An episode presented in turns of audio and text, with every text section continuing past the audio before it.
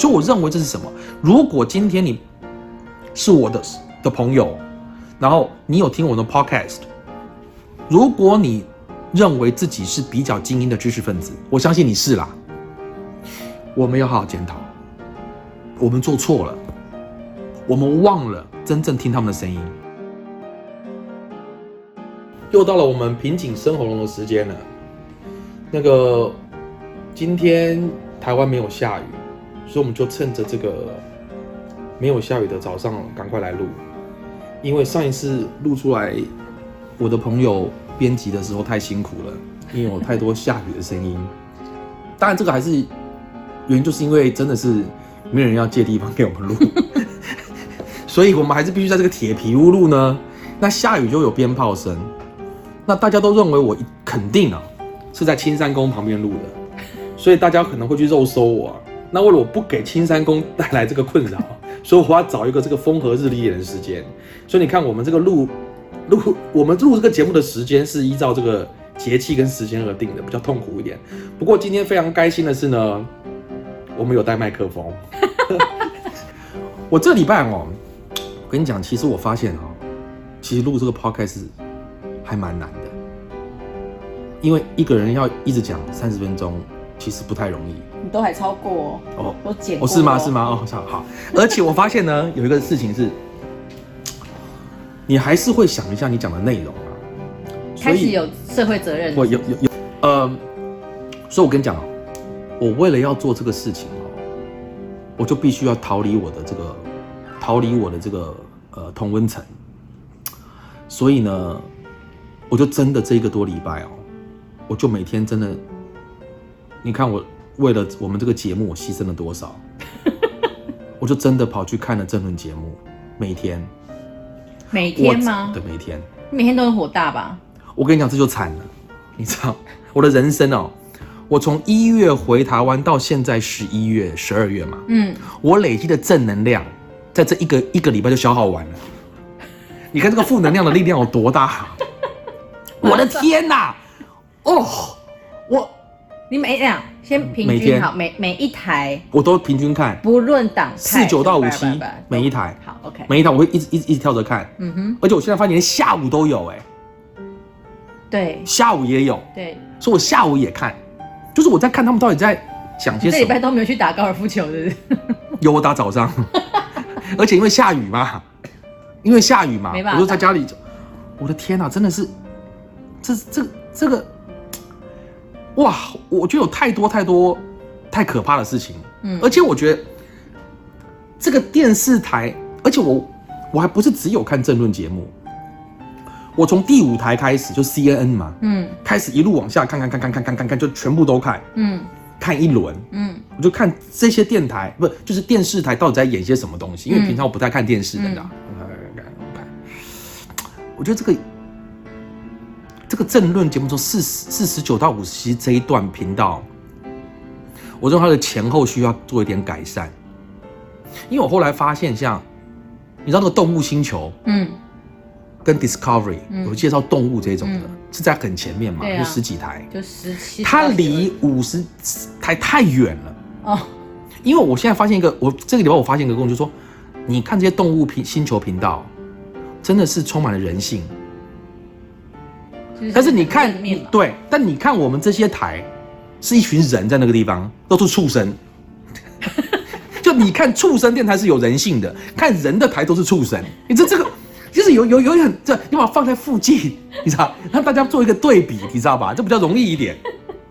我觉得，我呃，我觉得这些争论节目的，我我我不觉得有什么呃，应该是这样讲。我觉得可怕的地方在于。以前，不管你是什么台啦，嗯，有些立场啊，他会为了大概同样的差不多的事情，对，去发表自己的意见，嗯，第一个他的来宾选择可能有正有反，嗯，让他们有一些激荡，而我的电台跟你的电台，我们讨论的其实是大概同样的一两件事情，对，然后我们抒发己见，这个还 OK，嗯，现在不是哎，现在我发现他们连讨论主题都不一样了。你谈来猪就谈来猪，我连来租我都不讲，我不谈，不讲，我谈妈中共军机来，你你知道吗？你谈全球化，我不理你，我讲川普很川普很棒，哦，所以我觉得可怕的是这不叫政论节目啦，嗯，这个是自己往自己的光谱去吸收想听他的人，就是我只想讲我想讲的事情，就没有中间这群人了，嗯，要么左。要么右，然后我听这件事情，我只听到一个声音。要么黑，要么白，所以我觉得哦，no，现在年轻人呐，他妈的根本不看电视的，所以我就想，那我要，我们要骗年轻人嘛，对不对？对，所以我们要去看 YouTube，right？你也看了吗？我看了，我跟你讲，更可怕，绝对更可怕，那个可怕的程度，比电视还可怕。因为 YouTube 是这样，我发现它有一个演算法，对不对？嗯。比如我看台独，比如我打台独这个事情，它跳出来台独的一个影片，我开始看，下一个也是台独嘛？对啊。它会依照的演算法，嗯，它是非常厉害的嘛。它会给你所有接近的。对对对。所以，比如说我看高尔夫球，我看老高与小莫，嗯，那我忽然间打了台独，嗯。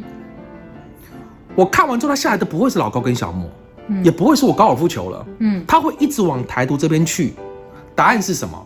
答案是我听到的全部是我想听的东西，嗯，对不对？嗯，他 feed 你的东西是你经过这一个东西之后，你看到的所有东西，他可能从你的在这个这个这个演算嘛，所以美国现在为什么要求 YouTube、Facebook 你要公布你的演算法？哦，他要求你公布，对，因为因为这个是我觉得蛮可怕的，因为我可能只是上网查一个东西，我只是查台独，呃，或是我查川普爱国主义，假设我看到的所有东西会全部都是这个，嗯，我没有另外一方的立场了，嗯，我看我根本听不到，因为他 feed 我的东西，除非我从川普我换我打拜登，关键字在，对我台独。或者说我忽然发现不行，我砍掉它，我打统一，嗯，它可能出来的会不会是统一肉品啊？我也不知道，就是对，它就是会才会有另外一边的东西。对，所以当我这个人没有办法判断正反的时候，我只会听到一边的东西。然后你会觉得世界就这样运作。对，而且另外是什么？当我打进比如说同婚好了，嗯，哎呦，这个问题好像有点有点有点严肃，是不是？有点有有有点好，我打同婚，嗯，他的 algorithm 里面发现我是打游戏的，嗯，然后我看的东西平常是看什么，嗯，他大概知道我的年龄哦，嗯，大概知道我是什么样的族群哦，嗯，他给我的一定都会是赞成同婚的，哦，因为他认为我是这样的人嘛，对，但如果我打同婚，但是他发现我平常看的东西不是。不是什么高尔夫球啊，然后你是看什么呃。老女人做菜啊，你知道吧？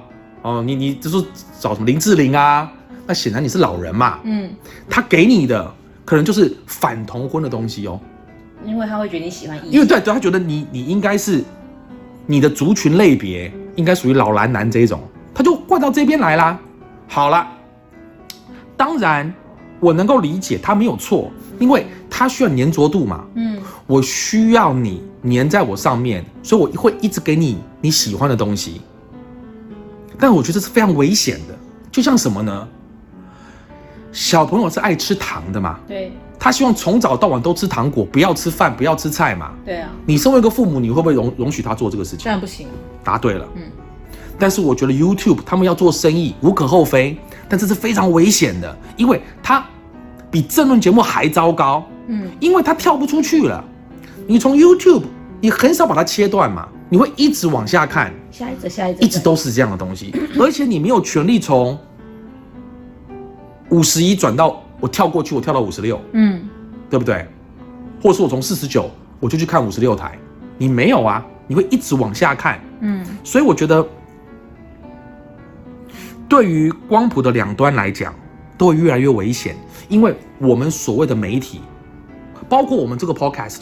也是一种媒体，虽然只有三十个人下载，不过也是三十个人嘛，对吧？是啊，他会把人从中间越来越挤到光谱的两边去了。嗯，就被这个事情，要么就是黑，要么就是白。嗯，所以我觉得这是非常非常危险的。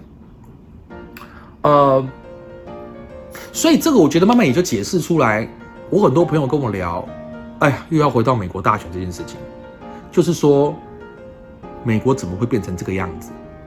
就是非常的极端，好像现在变成是资本主义对社会主义，嗯，这个是穷人对富人，这个是呃，你很清楚，都会区对农业区，它的阶层非常明显，对不对？你看川普的支持者大概就长这个样子，他被被族群化了，对。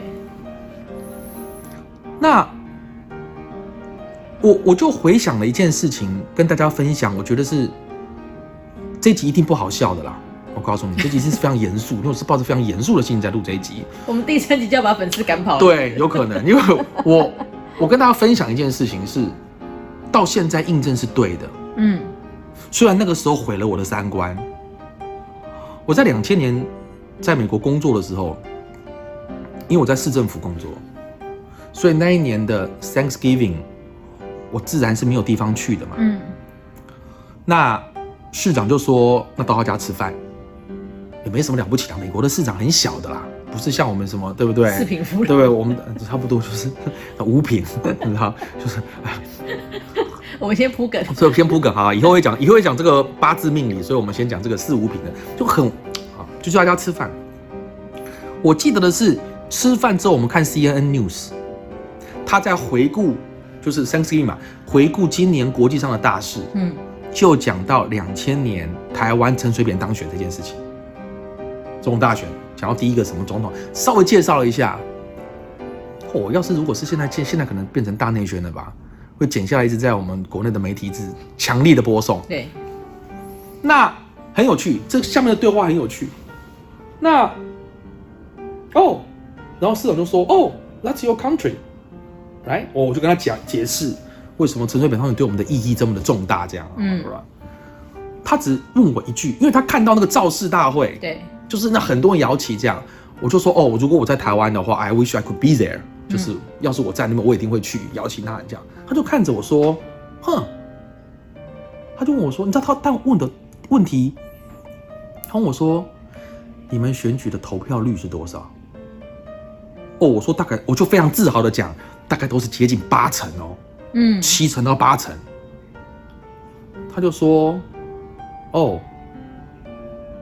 他就说：“哦，那你们一定选一个 lousy president，你们一定选了一个很糟的总统。”我当时想说：“怎么会？你怎么会这样讲呢？”他说：“你们投票日是礼拜几？”我说：“礼拜六啊。”嗯。他说：“What the hell？还放假？”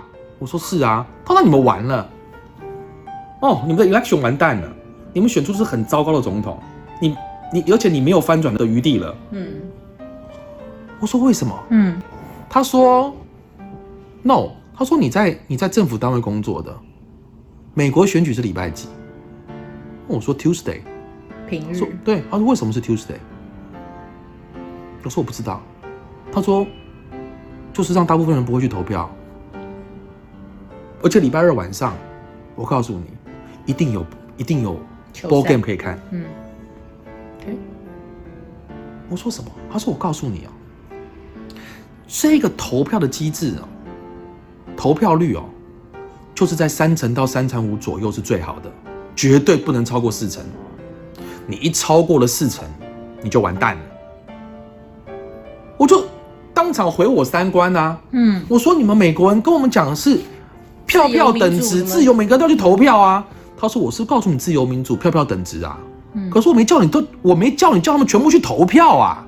我有告诉过你投票率要高吗？嗯，我说有啊，你你你要我们，你你要我们鼓励大家都去投票，行使自己神圣的权利啊。对啊，他说是啊，但是我没有把投票是定在礼拜六，不是吗？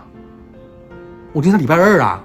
嗯，所以我要那些我认为适当的人去投票啊。嗯，我只是告诉他可以去投啊，但是我没有叫他去投啊。我说为什么？他说他说我告诉你。一个民主政治运作的机制是很容易的，就是你要让那百分之三十五左右的人，他们是有钱有闲、关心政治的。嗯，哦，他说我告诉你哦，democracy 是贵的。嗯，它是一个 expensive 的的 system 哦。因为什么？因为你要一群有钱有闲的人，他才会关心这些事情嘛。嗯，他吃不饱，他没钱，他还在嫌说没有球赛看，没有啤酒喝，他怎么会去关心这个 politics 呢？他不会的嘛。所以你要这一批有点钱、有点闲，然后有读过书，他才有，他才会关心这些公共的议题。你要让这一群人，嗯，出来选。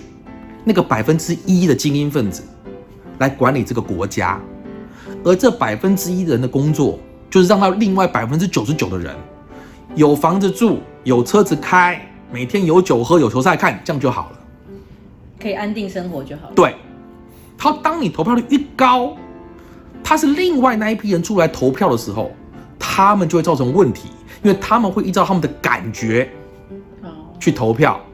I like you 嗯。I don't like you，嗯，那就完蛋了。所以当投票率高的时候，你会选出一个 lousy president，而且它会造成两极化越来越严重，那就完蛋了。所以你唯一的方法是让那一群人不要出来投票。嗯，那时候我我我不是很能接受，但是我理解了美国这个运作的体制。你看到今天是不是这个样子？你投票率一高，就造成这个现象。但是我我觉得我有很真的很多的启发。我的想法就是说，呃，大家都要去想这事情怎么造成的。像美国现在这个状况，也包括台湾啦，就是呃两极化对立很严重。尤其你看美国。然后你就觉得这些美国人好奇怪哦，明明是这样，那这些人就不这样想，嗯，他就告诉你他从网络上看来的，他从哪里看来的，所以很多我们台湾的所谓留美派、知美派精英分子，就跟我说，跟我聊，这怎么会是这样子？这世界怎么变成这样？台湾也是啊，你觉得很多这种无知、幼稚、没水准、阿扎的言论，怎么变成主流了？我说，我告诉你哦，这个你要负责任的，尤其是你们这些自诩于台湾精英的媒体分子，你们就是始作俑者。他怎么可能捍卫媒体价值？我说 no，你是在捍卫你的价值。美国为什么会这样？以前这一批不出来投票的人，就是所谓的老白男啦，就是你看得到的啦，通常都是在农村，共和党的深。深共和党到不得了，有枪的这些人，我问你，在跟奥巴马选那一年是零八年吧的时候，Sarah 培林，莎拉培林也是这样啊，嗯，阿拉阿肯色，呃，不是，是阿拉斯加的州长，他也是这种言论啊，就是一个傻女人，每天讲着就是反社会主义，然后骂人，没有别的了。可当年他没有造成这么大的风潮啊。为什么现在有了？两千年的时候也有这些言论呢？为什么现在这么大了？我告诉你，就是因为 Facebook、Instagram、YouTube。什么意思呢？在以前没有 social media 的年代，媒体掌握了话语权。你们这些所谓的高级精英分子，你掌握了话语权，你掌握了人应该听什么，你掌握了言论，对。你每一天的新闻里面，对啦，你有讲一点点反对的意见，但是非常的短，嗯，非常的少，而且你会在下一个新闻把它反驳掉，然后有很多其他把它对，而且那个东西少到在比例上来讲它不成比例，因为你觉得他们是 bullshit，你觉得他们都不懂，一群傻人，你应该听我们的，就是所谓的精英分子嘛，就是现在讲的建制派精英分子，好啦。你就一直这样子做嘛，而我跟你讲，这可怕的是什么？都是同温层取暖，因为这批人是一样的人，嗯，一样的人，他们没有接触过别的人的。比如说在台湾，他已经是很好的高中毕业的嘛，然后进了很好的大学嘛，台大、政大这些地方，然后到美国非常好的传播学院或者是大学念了硕士，回来他就做啦。嗯，他怎么认识别人？都是这个圈。我告诉你，我有多少朋友，他不是没出过天龙国，他没出过大安区。我告诉你，人譬如说仁爱国小、仁爱国中、嗯，建国中学、台湾大学，嗯。他出过他他的人生成长过程中没有出过大安区啊！我告诉你，他去万华区就是乡下了，这怎么这么乡下啊？文山区乡下地方，真的有人？当然非常多，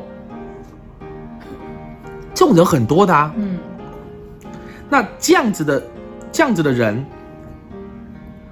他认识的人也差不多，所以。慢慢慢慢慢慢慢慢慢，当他掌握了这个媒体资源的时候，他的观点就是长这个样子。因为他世界只有这样。对他认识人也是这样啊，嗯，对不对？他一天工作要十个小时，对不对？扣掉吃喝拉撒睡，有两三个小时的时间，大概可以去听听，跟朋友聊聊天，讲讲话。他的朋友是谁？也是这一群人啊，嗯，他就掌握了这个媒体。美国也是一样啦，好一点而已。他掌握这个媒体的发言权，别人都没有发声的机会嘛？那你说我们有报道弱势啊？对，你就是报道他很穷，要大家捐钱，如此而已嘛。你你没有讲到他们真正心里的一些想法。好，比如说全球化，为什么有脱欧啊？为什么美国人在反全球化？嗯，为什么？因为他没有得到利益嘛，对我有什么好处？一个在波克夏郡的一个农夫，你全球化对我有什么益处？我不懂啊，我没有赚到比较多的钱呐，我只看到是什么？你们越来越有钱了，因为全球化的关系，跨国企业越来越好做生意了。嗯，他们在 build 一个 nation beyond nations，他们比国家还大了。好，你们越来越有钱，我越来越没，我我没有差别嘛，我就投脱欧嘛，因为我不知道我们进欧盟有对我有什么好处啊。全球化对我有什么好处？我美国人，我就看到中国人 steal 了我的 job，不管你不要管原因是什么，总之我就是没工作了。嗯，我的自豪感不见了，我就是反全球化。你知道吗？如果你问我，我是一个做生意的，而且我在国际间做生意，我告诉你，我也反全球化，对我们有什么好处？对我们没有好处啊！很简单，你就这样想。这个全球化赚到钱的人有多少？没赚到钱的人有多少？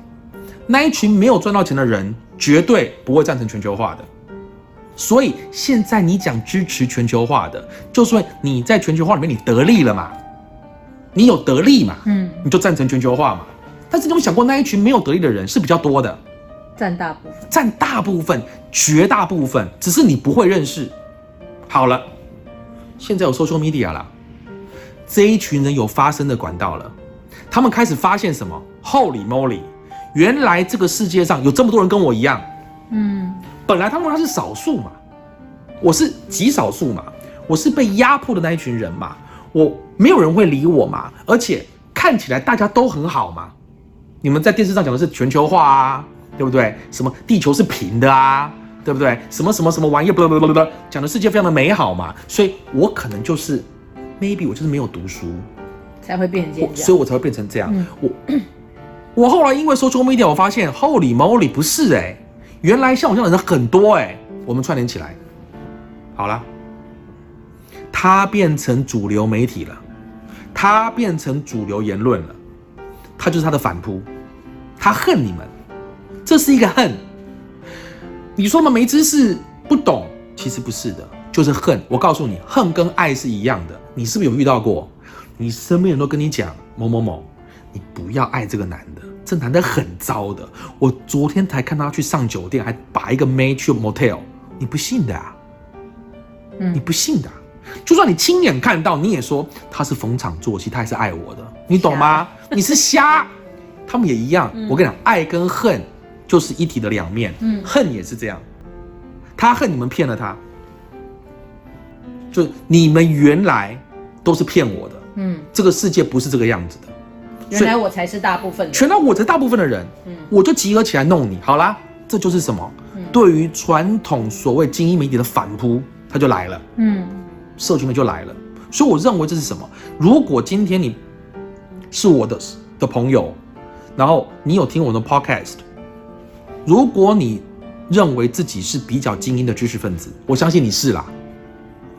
我们要好好检讨，我们做错了，我们忘了真正听他们的声音，所以现在完蛋了。这批人跑起来，我告诉你，这批人跑起来之后，就会选出他们要的总统，选出他们要的议员，选出他们的立法委员，你就完蛋了。我们就被他们牵着走了，这世界就就就是这个样子。而且，我认为这就是单一化的结果，是很严重的。你美国也是这样子，但是我们台湾更严重。嗯。我我我我自己真的想了很久，我觉得这跟我们的教育制度有非常大的关系。我们台湾是什么？学生越长越大，他遇到的世界越来越单一。什么意思呢？你看，我们都是公立学校毕业的。当我念这个公立学校的时候，我们班的小朋友基本上来自各行各业，嗯，对不对？有的。是军工教的小孩，有的爸爸妈妈是商人，有业务经理的，然后有卖菜的。就像我的小时候，我们班有五十几个小朋友，有军工教人员，因为我们那个学校地理位置很有趣，它就是有所谓的北门，啊，北门就是做生意的，嗯，有所谓的西门。西门就那个军工教子弟比较多，因为那很多宿公家宿舍。中正区那边嘛。好，然后南门，哎，想想会会把我的地理位置。你讲不用这，不会不会不会，这个不会。南门，呃，东门这边呢，它就会是有眷村。嗯。有眷村比较穷的，所以这个学校就非常的多元，对不对？所以我在里面呢，你的小朋友来自于各种不同的家庭。我们班还有像我就记得我们班功课比较好的那几个，爸爸呃有爸爸是教授的，嗯，好像是什么大学的教授，还是会计学的教授。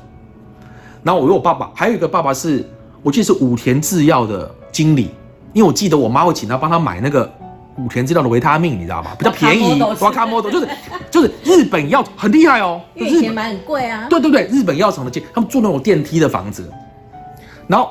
还有卖菜的，嗯，杀猪的，我记得很清楚。他爸来来学校拿一把菜刀来 砍小孩，是的，因为老师说什么他儿子不乖，他竟然拿一把菜刀来要砍他儿子，我就所以说他是成分很多元，你认识很多不同的小朋友，而有不同的家长，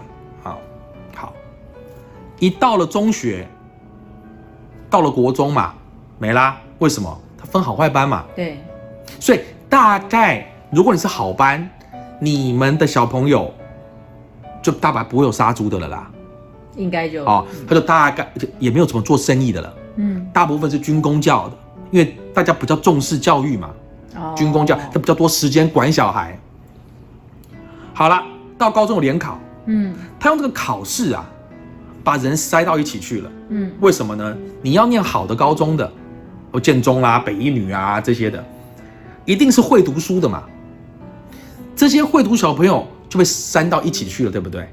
因为你看建中、师大附中、成功啊，什么中正、板中，其实一个学校就是一个 category，嗯，因为他用分数帮你分帮你定好了，所以已经分类了嘛。所以你一到了一个高中，比如说呃啊师大附中好了，或建中，你认识的朋友跟你差不多嘛，嗯，可能个性上有点不同，可 basically speaking，你们的家庭背景跟你的。呃，读书各方面是一样的，你就在里面就就在里面这样这样就又瞎搅和了嘛。好了，还有大学联考，又筛了一次，对不对？所以台大的、呃正大的，哦，你就筛到一起了嘛。就是越往上，它越单一了。你看到没有？你的人人呐是一模一样的，然后再来是什么？研究所更一样，而且人又变少，又变少了嘛。所以什么？这个学生的人格养成阶段，从六岁到我们说二十四岁，研究所毕业好了，这个十八年，他的人生是越来越单一化了。他认识的人几乎是跟他越来越相近的人了，都是同一个生活水平。对，而现在来讲也是一样，对不对？嗯，他越来越一样了嘛。然后他看的 YouTube 会一样啊，嗯，他们聊的话题会一样啊。嗯，好了，这一批念书比较好的，我们台湾就是一切都是以读书为导向。我告诉你就这么简单，到现在还是一样，大家都要念台大嘛，对不对？好，那只要台大毕业的，就是厉害的嘛，就棒嘛。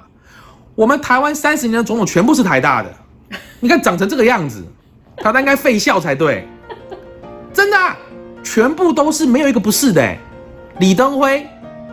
陈水扁、马英九、蔡英文哪个不是台大的？全部是台大，长这样子。然后，而且你知道吗？除了陈水扁以外，都是留美的。嗯，所以美国人要负责任，把我们的总统教成这样子。康奈尔要负两次责任，因为两个都康奈尔的。我的天哪，还说什么 IP League 直接废校？所以，因为我们觉得读书就是最好的，所以他就一直这样上来。好了，这一些人在。社会上也通常都是有比较好的工作嘛，他们也掌握了比较多资源嘛，所以他们做的决策就长这个样子。我讲，因为我没有讲美国比较好，绝对没有，但是我我可以跟大家讲，我在美国看到的，美国刚好相反，相反的，美国是越来越多元。比如说，美国有一个城市。我在这个市政府工作，所以我比较清楚，有小学、有中学、有高中嘛。美国很少越区就读的，嗯，大部分就在这里念。那住哪可能就是就这样附近，所以它有呃，比如有六个小学、两个中学、一个高中，嗯，它长这个样子，嗯哼，哦，一到六，然后呃七八九十十一十二嘛，一个高中，两个中学，六个小学，大概是这样的一个一个组织。那美国的市区里面是。也有分很多不同的区的，有的是意大利区，你知道吗？有那种可能都是老中在住，这边就是比较穷的，那边好像在山上，比较中产阶级的。哦，那有些就是比较比较穷的意大利，就是这些地方有还是有分哦。所以六个小学，其实在六个区里面各有个小学嘛。所以他们小时候的时候，他念到这个区的小学，大概小朋友都差不多。如果我是意大利区来的，都是意大利人，嗯，对不对？我是那个亚洲比较多哦，有很多越南人，嗯，然后这是比较穷的，你看得出来的，就六个小时就就不太一样，大家就是就是可是我真就这样，只有两个中国中，对不对？Middle school，所以一上来之后打三个对三个，嗯，所以我本来是意大利区的，我现在看到亚洲人了，哦，我开始认识不一样的，对我认识不一样的人，因为我开始有亚裔了嘛，嗯，所以我。学校营养午餐也要稍微换一下嘛，就不能一直是吃这个了嘛。所以他开始有一些冲突，嗯，所以就会打架啊。他会有一些冲突，他会有一些文化上歧视啊。对，所以 middle school 老师是非常非常辛苦的。嗯，他的辛苦是一个是孩子进入了 teenager 阶段，第二个是哇，他教材的使用要非常的小心。嗯，因为来自不同的文化，他有很多冲击。middle school 是非常非常重要的一环哦。到了高中只剩一个了。丢在全部丢到一起了，嗯，所以有钱的，当然你去跑去念私立学校，那个我不管了哈。嗯，从这一个 supermarket 经理的儿子，他可能跟一个修车的厂的老板或修车的一个工人的儿子，或苏西师傅的儿子是同班同同学了，他就打打散了嘛，所以他比较多元了，看到没有？他越来越多元。好，念大学，那更多元了。你去的是别别的地方，他到了个别的地方去。他本来，比如说他在呃，Iowa 的一个农村乡下的地方，他一下跑到纽约去读书。嗯，哇，开眼界，那开了眼界了。从全美国各地来的人，还有国际留学生啊，对啊，有老外外国人啊，对吧？哇，那个视野一下子，天哪，这到处的人都来了。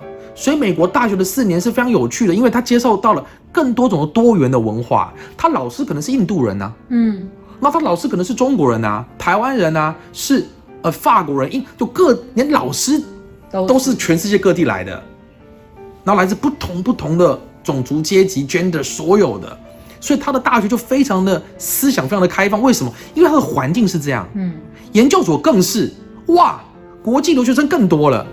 来自全世界各地的人都到了美国来嘛，做研究啦，来访问各方面，所以他的人生是孩子越来越，他的人哦，年纪越来越大，他越来越多元了，需要听到更多更多的声音了。就即便他还是同温层，可是他还是有那个同温层的面很大很大，嗯，对不对？所以他看到了很多很多的东西，所以当他未来在做决策的时候，他有比较多的想法。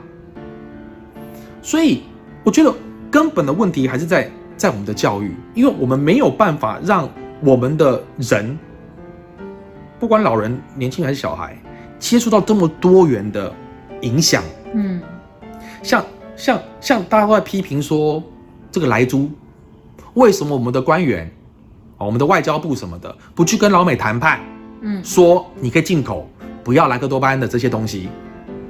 我觉得过分要求，你知道吗？你听起来很容易，对吧？其实不是啊，为什么？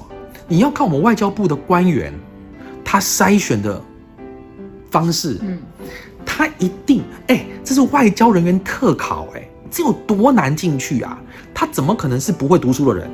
你不会遇到一个很烂的学校，没有听过那种大学，他忽然考上外交部人员特考吗？不可能啦，大概都是台大、政大这一批的。台大、政大这一批的高中念哪里的？这很好的高中嘛，什么建中、北一女，什么新竹高中、台南，这是好的高中。然后他外交人员特考，他考上了。工作几年之后，他到美国或去英国去念什么政经学院，嗯，一样同温层取暖，就是这批人嘛。那他要做的是政治的工作嘛，所以他在美国、英国认识可能就是呃议员的助理啊，这一些学者嘛。你现在跟他讲要去做商业谈判，他怎么会？他他没有，他不能说说他根本不认识人呐，嗯，他不知道商人在想什么，嗯，他不知道，所以他根本不知道该怎么去做这个事情。你去要求他做这个，这这，我觉得这是非常非常的不合理的，因为你要求你什么叫过度要求？就是在你筛选选材的时候。你不是这样子选的，你知道为什么有很多人？我觉得我看我朋友哈，婚姻不好，嗯，很简单，因为就像我认识好几个女的，非常的漂亮，非常有能力，都是那种一流的外商公司的那一种储备干部，美国的 MBA，又漂亮，好的不了，那个条件好的，我都不知道怎么样叫做更好了，嗯。那我朋友就娶了她嘛，后来离婚嘛。我一看我就我是骂我那个朋友嘛，我说你是自己脑子有问题嘛？你当初是因为她漂亮、外向、能力强、会读书娶了她嘛？娶了她之后，你让她在家里做家庭主妇带小孩？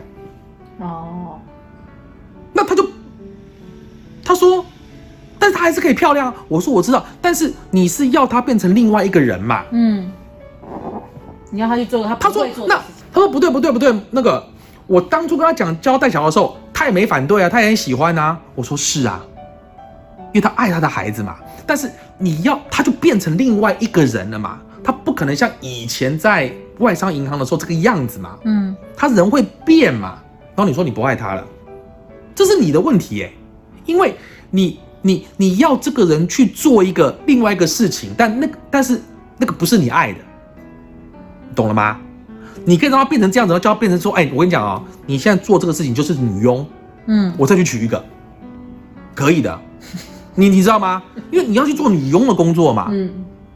所以，我这就说这是选材的问题，你不能每天骂政府官员的。还有，我觉得最好笑的，骂这些政府官员是谁？就是这些王八蛋立法委员、议员，他更不懂。我告诉你，可靠。你看，你去翻现在的年轻的。这些民意代表，他们什么出身的？我跟你讲一样的，很好的高中毕业，然后进入台大、政大很好的大学。他高中、大学就在搞班联会跟学生会，所以从小就是个政客。毕业之后干嘛去啊？做委员或议员的助理。嗯。做完之后就自己出来选嘛。嗯。通常都这样。对。他懂个屁呀！他就是会选举搞人。弄人家，每天搞这个，因为他从高中开始，你要记住，从十六岁到二十七岁出来选，全部都在做这个事情。他只会这个，他没认识别人，他懂什么？外面世界对，他只会骂人嘛。政府官员不是给你骂的呀，我要帮他们讲讲话嘛。你说有的时候你是不是觉得他们很无能？是，但是他的无能是因为他，你政府要他来不是做这个事的。你筛选人的时候，你筛选的人不对，就像我刚刚讲的一样，你筛了一个外商公司高阶主管很漂亮的女生做你老婆，但是你让她去做佣人的事情，你当然就不喜欢，而且她也做不好啊。嗯，如果你要个佣人，找个佣人就好了。对啊，对不对？你要筛选嘛，所以我觉得他们是就变成是什么？大家都有自己的苦衷，但是大家的事情都做不好。像我记得很清楚，所以说跟大家聊一个就是。我们这次看美国的大选，你会觉得很奇怪。你要跟我讲，美国真的这么烂，这么没效率，这选举乱七八糟，搞得那个莫名其妙，然后选出一个超级老的人，这一任能不能？我美国我美国朋友跟我讲啊，嗯，说他们他们有些人，我的朋友很多元，有人投拜登，有人投川普，嗯，好，大家现在都是一笑置之啊。我那个朋友为什么说，哎呀，我是投了拜登，但是我。我觉得他应该做不完。他说啊，某某某，我跟你讲啊，我们确定我们一定有一个一个女总统了啦。嗯，我说为什么？因为我觉得拜登做不完。就说，但是为什么美国这个国家运作的好好的？嗯，因为我跟你们讲，美国的地方政府是真的非常强大的。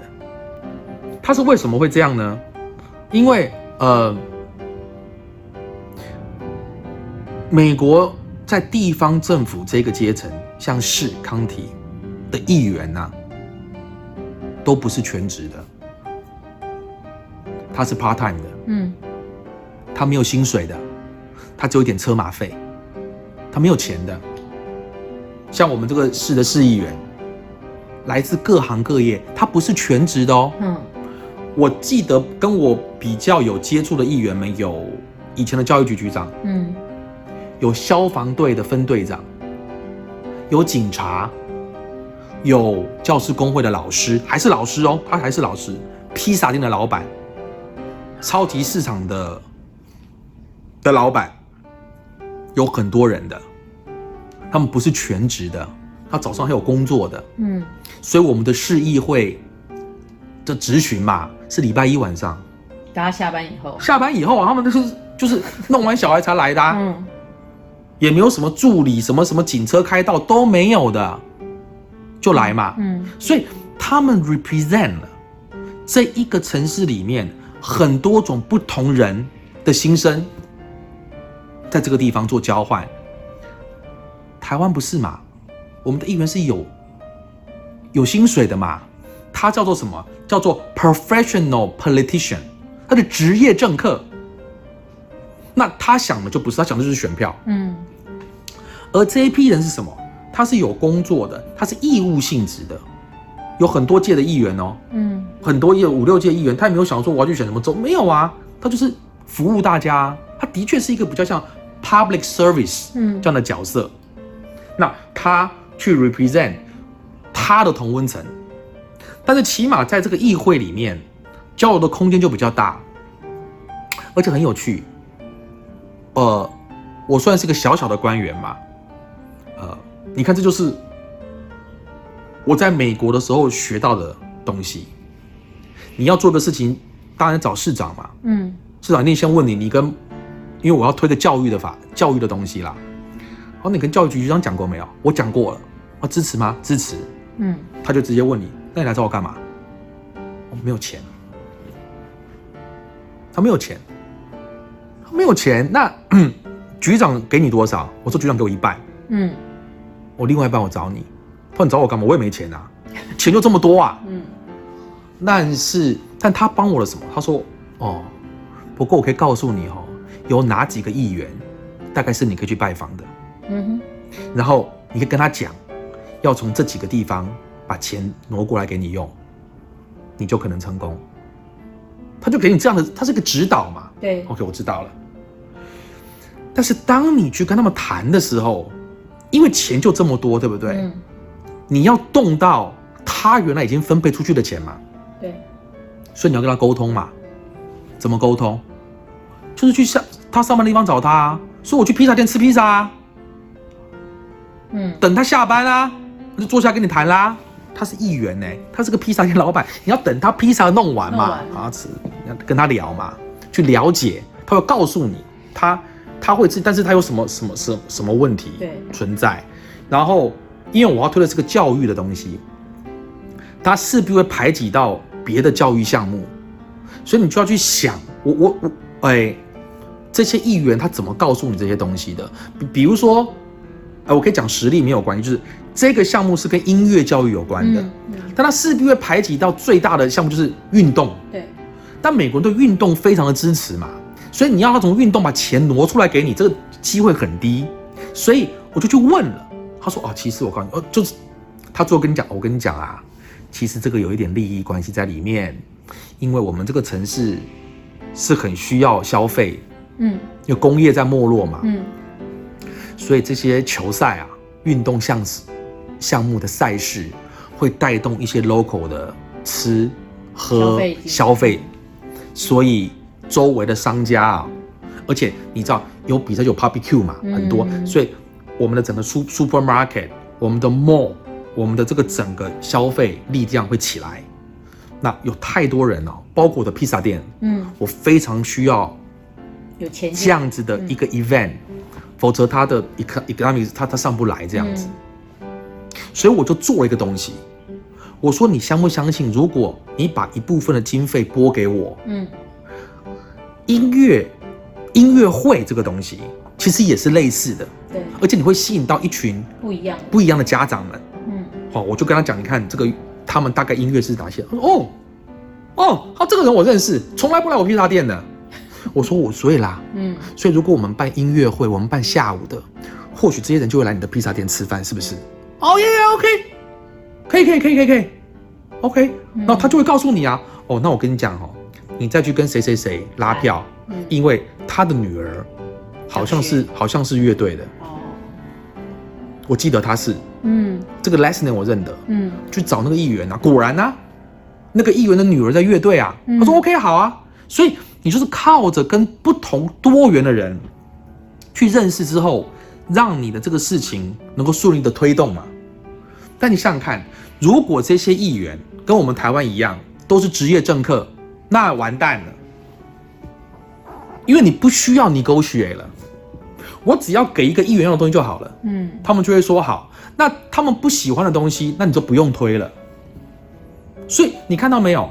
整个我们的社会就会越来变成什么，都非常的单一，要么是 A，要么是 B，没有别的了。因为什么？我们我们丧失了民主，真是最重要的东西，就是沟通、协调、妥协。你勾选没有了，为什么？因为从民意代表到政府官员，全部是一群一样的人，这样的地方搞来搞去，嗯。那我们在外面的人怎么办？只好在这边上上 YouTube、上 Podcast，自己搞一批东西，然后用我们的力量想办法去影响他们。可是这个其实不需要做到这个样子啊。所以，呃，这一集真的是我有感而发啦。嗯，我觉得看到现在，不管你是网络媒体的使用者，还是传统媒体的使用者，都是被撕裂。你不站在一边，你听不到任何的声音。嗯。你没有办法站在中间，合理的看待这个事情。你要怪谁呢？我就怪我们自己啦。嗯，就是我们从来没有，包括我自己哦。我觉得我们没有好好去思考过这个问题。所以，呃，至于要怎么办，我说实在，我也不知道该怎么办。我也不知道该怎么扭转这件事情。但是我还是，呃，有一个希望，就是说，能够听到我的言论，而觉得还有一点点道理的。我希望从我们自己做起啦，就是要很努力的，比以前更用心的去听对方的意见，就他们到底为什么会这样子想？为什么反对？对他为什么反对全球化？嗯，对不对？他为什么反对这个东西？嗯，他的理由到底是什么？比如说他为什么这么恨国民党？那那一定有原因啊！他为什么这么恨民进党？他一定有原因嘛？他为什么这么恨台独？他为什么这么恨统一派？他他一定有他的原因的。当然有的时候他会讲原因，就是我就是不喜欢他。对啊，那很简单嘛，就找一个他喜欢的人嘛。嗯，对不对？但是，所以我觉得，就是多听听，这也是我们 Park 的意见嘛。就是你多听听，真的用心去听别人为什么会这样，然后慢慢慢慢的试图有一个论述是比较能够接受正反两边的。嗯，这样，那我觉得会是，会是我比较希望未来的世界会变成那个样子。好，今天就到这边。有够严肃的一集，非常严肃吧？拜拜。